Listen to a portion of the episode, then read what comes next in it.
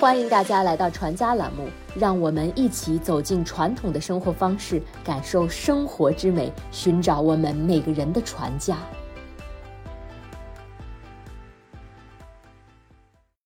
物产丰富、幅员辽阔的中国，孕育了种类繁多、具有特色的中华饮食文化。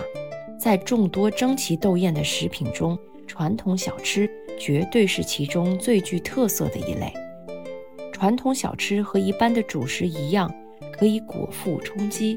除此之外，它还是饮茶饮酒的完美搭档，极大地丰富了我们的味蕾体验。中国不同地区的气候差异性明显，南方降水多，以水田为主，主要粮食作物是水稻；北方降水少，以旱地为主，主要粮食作物是小麦。所以，我们习惯在口味上将糕点分为南北风味儿。具体而言，则有京津、粤潮、苏沪这三大主流糕点流派。以京津为代表的糕点，也称为北式糕点。自元代以来，北京就一直是全国政治中心，这为点心的发展提供了很好的基础。北京糕点以京八件为代表，根据馅料不同。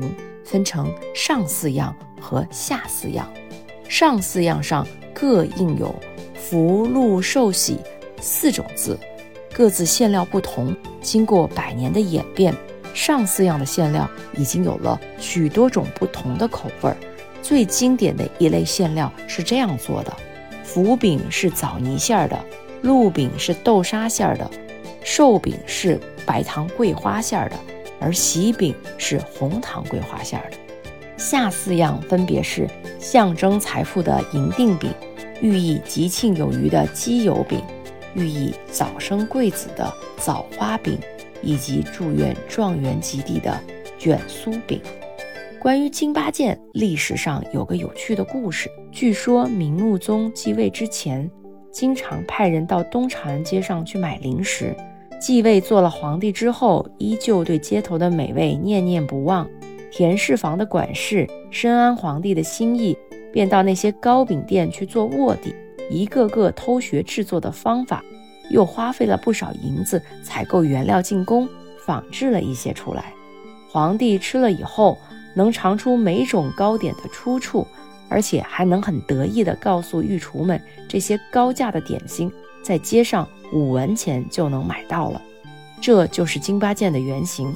在几百年的时间里，不同风味、不同品种、不同制法互相影响磨合，京八件演变出了许多不同的版本，形成了独具特色的京味点心。同时，也从宫廷走入了大众餐桌。和北方相比，南方湿度大，雨热条件更好。甘蔗等糖类作物比较多见，制糖的技术就是从南方兴起的，这造就了南方点心重油重糖的特征。这一点在苏沪、宁波、扬州糕点中体现尤为明显。代表性的有苏式月饼、福建年糕、青团。南方喜吃年糕，特别是过年的时候，寓意年年高升。年糕虽然基本都是以米为主料，却在各省衍生出了不同的形态和口味儿。比如福建年糕在过年前磨好，装袋压干水分，然后放入铁锅，加糖后不断以木棍翻炒，直到米糊转为褐色且呈膏状，才倒入蒸笼。铁锅上留存着一层薄薄的粘黏。